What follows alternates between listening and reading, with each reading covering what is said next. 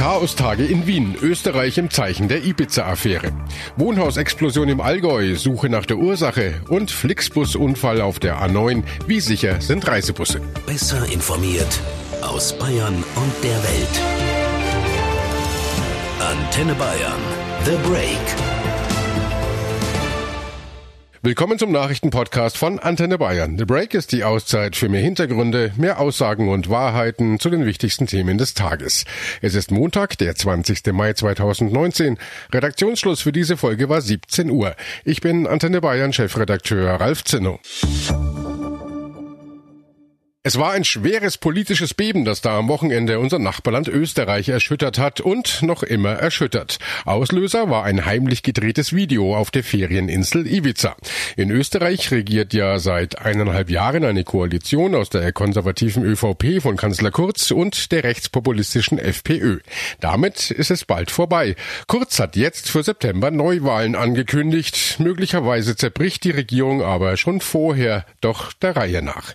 Gedreht wurde das Skandalvideo schon im Sommer 2017. Es wurde aber erst jetzt dem Spiegel und der Süddeutschen Zeitung zugespielt. Es zeigt den inzwischen zurückgetretenen FPÖ-Chef und Ex-Vizekanzler Heinz-Christian Strache in einer extrem verfänglichen Situation. Cordula Senft aus der Antenne Bayern Nachrichtenredaktion fasst doch für uns nochmal zusammen, um was es in dem Video geht. Na, insgesamt ist das Material wohl sechs Stunden lang. Auszüge davon wurden inzwischen ja auch veröffentlicht. Das Ganze war ja eine Falle. Zu sehen sind Strache und sein inzwischen auch zurückgetretener Fraktionschef Gudenus. Sie unterhalten sich mit der vermeintlichen Nichte eines russischen Oligarchen. Die bietet an, sich in Österreichs auflagenstärkste Zeitung, die Kronenzeitung, einzukaufen. Strache bietet an, er könnte ihr öffentliche Aufträge, zum Beispiel in der Baubranche, beschaffen, sollte sie ihn im Wahlkampf unterstützen unterstützen und er es mit ihrer Hilfe mit der FPÖ bis in die Regierung schaffen. Und das ist natürlich eindeutig Korruption. Und äh, weiß man denn schon, wer der oder die Urheber sind, die sich diese Falle ausgedacht haben? Nein, da gibt's bisher nur Spekulationen. Satiriker Jan Böhmermann war im Gespräch, der hat es inzwischen aber dementiert. Österreichische Medien spekulieren jetzt, es könnte das Zentrum für politische Schönheit gewesen sein. Das sind Aktionskünstler aus Berlin, aber eigentlich weiß man nichts. Die Urheber tun ja auch nicht schlecht daran, anonym zu bleiben und sich so selbst zu schützen. Die beiden FPÖ-Männer Strache und Gudenus haben die Konsequenzen gezogen und sind ja zurückgetreten. Strache erklärte die ganze Situation am Wochenende so. In einem siebenstündigen privaten Gespräch in meinem Urlaub wurde ich ja unter Ausnutzung einer zunehmenden Alkoholisierung und ja, es war eine besoffene Geschichte und ich war in einer intimen Atmosphäre verleitet, auch unreflektiert und mit lockerer Zunge über alles und jedes zu polemisieren. Und ja, meine Äußerungen waren nüchtern, gesehen katastrophal und ausgesprochen peinlich. Strache und die FPÖ kündigten aber auch medienrechtliche Konsequenzen an, um die Urheber des Videos zur Rechenschaft zu ziehen. Das Thema führte auch bei uns in Deutschland zu einer Diskussion über das, was Medien dürfen und was nicht. Justizministerin Barley sagte in der Talkrunde bei Anne Will, Natürlich es, äh, gibt es Vorschriften, die schützen vor unbefugtem Abhören, Aufzeichnen, Verwenden. Aber es ist eben was völlig anderes, was investigativer Journalismus darf. Journalismus, Pressefreiheit, auch investigativer Journalismus vor allen Dingen, ist eine Säule der Demokratie. Und ähm, das sage ich jetzt äh, nicht auf den Einzelfall bezogen, sondern politisch. Ich halte das auch für sehr wichtig, dass der Journalismus diese Aufgabe auch erfüllen kann. Cordula, nochmal zu dir. Wie geht's denn jetzt in Österreich weiter? Kanzler Kurz will die Koalition mit der FPÖ beenden. Im September gibt's deshalb Neuwahlen. Doch es könnte schon vorher zum endgültigen Bruch kommen. Warum? Es geht dabei um Innenminister Herbert Kickel. Er ist ja auch von der FPÖ. Denn er wäre es, der in seiner Ministerfunktion die ganze Ibiza-Affäre aufklären müsste.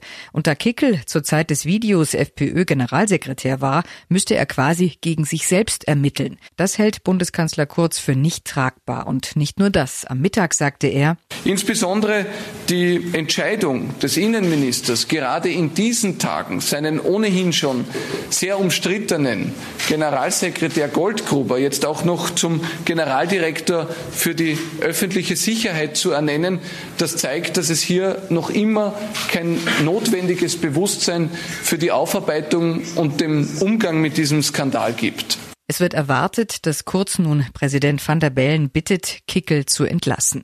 Kickel selbst ist sich keiner Schuld bewusst. Im Gegenteil, er ging heute in den Angriffsmodus gegen den Koalitionspartner ÖVP und Kanzler Kurz. War es auf Ibiza eine verantwortungslose Besoffenheit infolge von Alkohol, dann ist das jetzige Vorgehen der ÖVP eine kalte und nüchterne Machtbesoffenheit, die Eigeninteressen ohne Rücksicht auf Verluste und ohne Bedacht auf die Folgen für diese Aktionen in Kauf nimmt. Sollte Innenminister Kickel gehen müssen, hat der künftige FPÖ-Chef Hofer schon angekündigt, dass die FPÖ-Minister geschlossen zurücktreten werden. Als Regierungsmitglieder haben wir gesagt, stellen wir unsere Ämter zur Verfügung, wenn äh, die Abberufung äh, unseres Innenministers Herbert Kickel erfolgt. Warum tun wir das? Herbert Kickel hat sich nichts zu Schulden kommen lassen. Es gibt keine Ermittlungen gegen ihn. Die Argumentation, dass wenn es nun Ermittlungen gegen die FPÖ geben sollte, ja ein freiheitlicher äh, Innenminister, der Generalsekretär war im Jahr 2017, äh, hier nicht verantwortlich sein könnte, die ist nicht richtig. Der neue FPÖ-Chef Hofer droht also damit, die Regierung zu sprengen. Immerhin sechs der insgesamt 13 Minister im österreichischen Kabinett sind von der FPÖ. Cordula, wie würde es denn weitergehen, wenn das Kabinett wirklich crasht? Na dann würden die FPÖ-Minister vermutlich übergangsweise durch unabhängige Experten oder Beamte ersetzt werden müssen. Kanzler Kurz würde mit einer Minderheitsregierung weitermachen müssen und darauf hoffen, dass das Parlament ihn in den nächsten Monaten doch noch unterstützt bis zu den Neuwahlen. Und äh, was die Neuwahlen betrifft, könnte Kanzler Kurz da aus der Krise sogar profitieren? Naja, das Kalkül könnte sein, dass viele bisherige FPÖ-Wähler nun zur konservativen ÖVP wechseln. Dann könnte Sebastian Kurz nach den Wahlen im September deutlich gestärkt als Regierungschef weitermachen. Es könnte aber auch sein, dass es nicht reicht und er große Schwierigkeiten hat, einen geeigneten Koalitionspartner zu finden. Wir schauen ins Allgäu. Da ist in der Gemeinde Rettenbach gestern mitten in einer Neubausiedlung ein Wohnhaus explodiert. Die Detonation war so heftig, dass das Dach flach auf dem Boden liegt. Zwei Menschen, ein Vater und seine siebenjährige Tochter, starben. Die Mutter überlebte schwer verletzt. Zwei weitere Kinder waren zum Zeitpunkt des Unglücks Gott sei Dank nicht zu Hause. Bayern-Reporter Armin Groh, du bist in Rettenbach. Wie sieht's denn da jetzt aus und was ist da genau passiert? Am Sonntagvormittag kurz nach zehn meldete das Polizeipräsidium Schwaben Südwest eine Hausexplosion im Landkreis Ostallgäu, genauer gesagt in Rettenbach am Auerberg. Den ersten Rettungskräften, die hier am Ortsrand eintrafen, war schnell klar, das ist was Größeres. Notarzt Dr. Philipp Zimmermann. Ich war eigentlich soweit ersteintreffendes Fahrzeug, habe die Lage sozusagen mit dem ersteintreffenden Rettungswagen sofort dahingehend beurteilt, dass es sich hier um eine Großschadenslage handelt, woraufhin wir auf einen sogenannten MANF 10 bis 15 alarmieren haben lassen. Dementsprechend sind auch ähm, die eine Vielzahl an Rettungskräften sehr, sehr flott und zügig an den Einsatzort gekommen. Zuerst ging man von sieben verschütteten Personen aus, aber durch Kontaktaufnahme mit Verwandten stellte sich heraus, dass sich zwei Erwachsene und ein Kind zum Unglückszeitpunkt im Haus befanden. Die Frau konnte mittags schon zwar schwer verletzt, aber lebend gerettet werden und in die Klinik nach Murnau geflogen werden. Die Suche nach dem Mann und dem Kind, wie sich später herausstellte, Vater und Tochter, 42 und sieben Jahre alt, gestaltete sich schwierig und zäh. Markus Barnsteiner vom THW. Und somit haben wir dann Stück für Stück äh, unter hoher Eigensicherung natürlich versucht, die Einsatzstelle zu ordnen, einzuteilen und dann auch mit Hilfe von Rettungshunden und Sonden zu sondieren um irgendwo Hinweise zu bekommen, wo sich Personen aufhalten. Durch die heftige Detonation ist das Haus komplett zerstört worden. Das Dach hatte alle drei Stockwerke unter sich begraben, Nachbarhäuser wurden beschädigt, ein Auto wurde aus der Garage geschleudert, so heftig war der Knall. Eine Szenerie wie nach einem Erdbeben. Und Erdbebenspezialisten kamen auch herbei, genauso wie schweres Gerät. Anhand von Bauplänen des Hauses arbeiteten sich die Retter vor, zum Teil wurde wurde mit bloßen Händen gegraben und es wurde versucht, über Klopfzeichen die Verschütteten zu finden.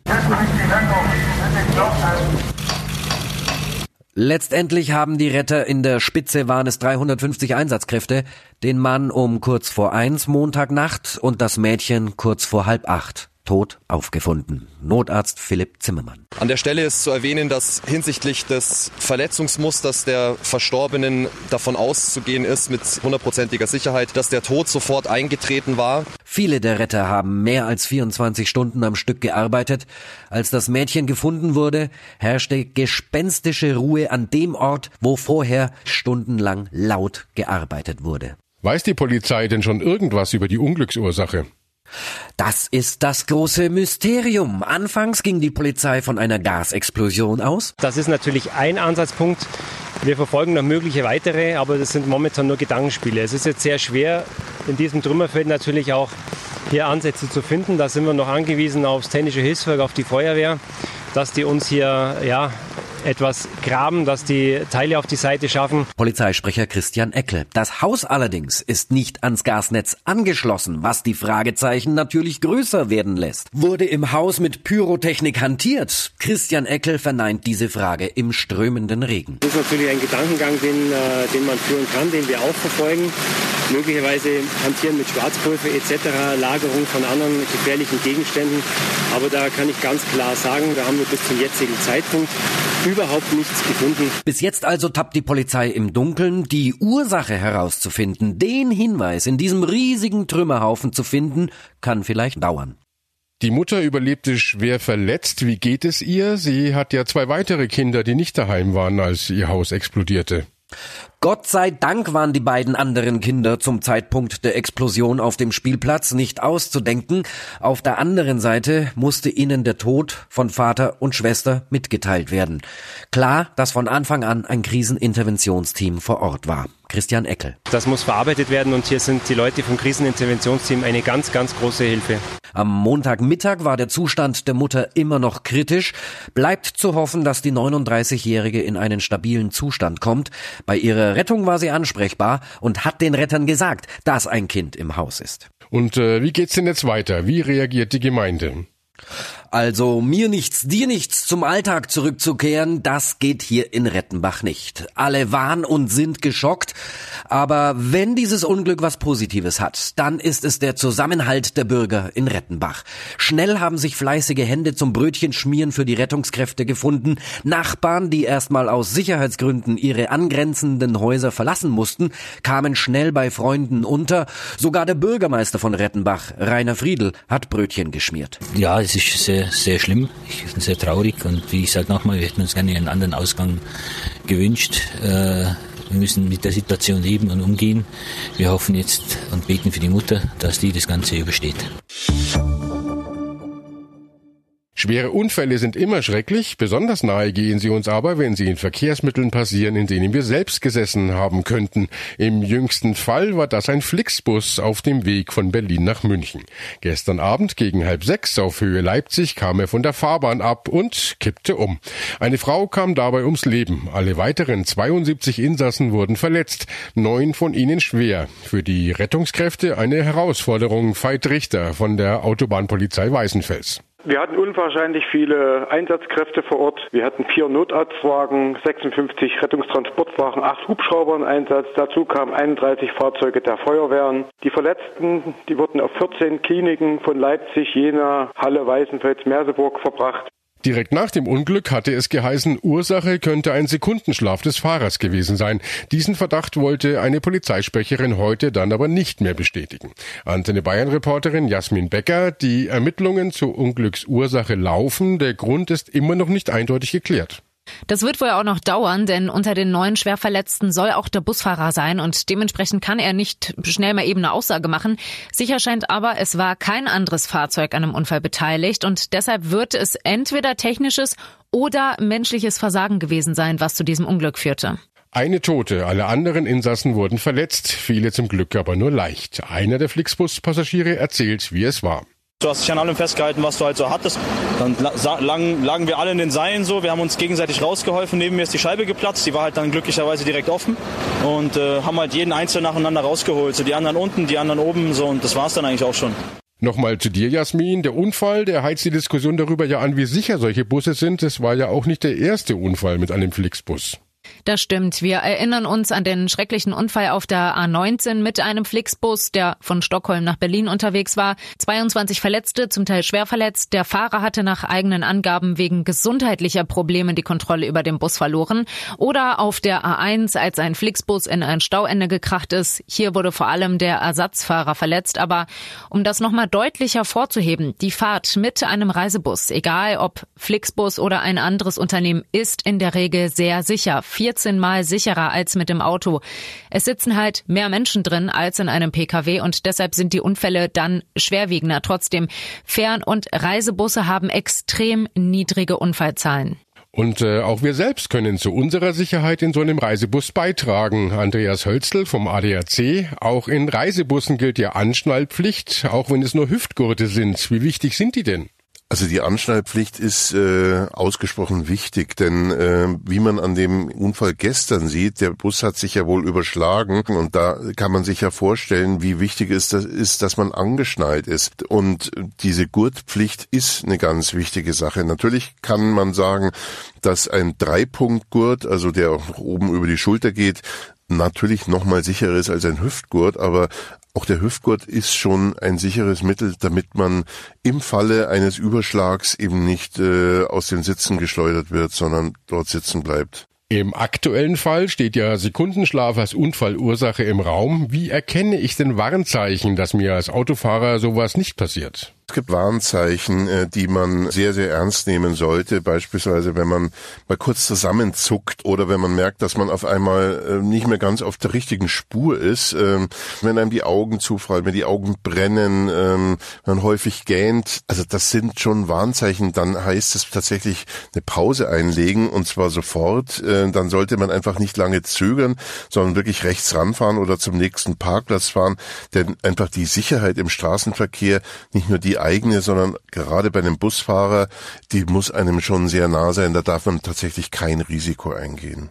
Danke Andreas Hölzl vom ADAC. Und äh, das war The Break, der Nachrichtenpodcast von Antenne Bayern an diesem Montag, den 20. Mai 2019. Ich bin Chefredakteur Ralf Zinno. Antenne Bayern. Besser informiert. Jeden Tag. Zu jeder vollen Stunde auf Antenne Bayern. The Break gibt's auch morgen wieder um 17 Uhr. Jetzt abonnieren.